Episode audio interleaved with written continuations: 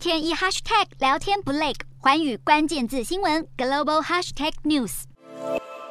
根据中国卫健委通报，中国全境在十五日共新增五百三十三例本土确诊案例，疫情已经蔓延到至少十九个省市。这代表不论国家主席习近平再怎么坚持清零政策，实施严格封控管制，仍然无法彻底阻断疫情的扩散。为了实施清零目标，中国当局每年估计投注一兆四千五百亿人民币（约六兆元台币）的巨额资金进行大规模核酸检测。先前被全面封城两个月的上海，自从六月份解封以来，还是新增了数百病例，而疫情对当地民众的影响并没有因为解封而结束，许多上海人跨境出差或旅游时，更是被贴上疫区民众的标签，甚至因此遭受差别待遇，或是被迫取消行程。传播力强大的 Omicron 变异株 BA.5 逐渐扩散到各个省份，为防堵疫情扩散，天津市政府从七月六日开始展开全体人员核酸检测，期间有一百多人刻意逃避筛检，结果被当地公安训诫，还有人被拘留。除了天津之外，同样遭受变种病毒侵袭的北京，则要求从外外地返回的民众在居家隔离期间必须二十四小时佩戴电子手环，作用是侦测体温。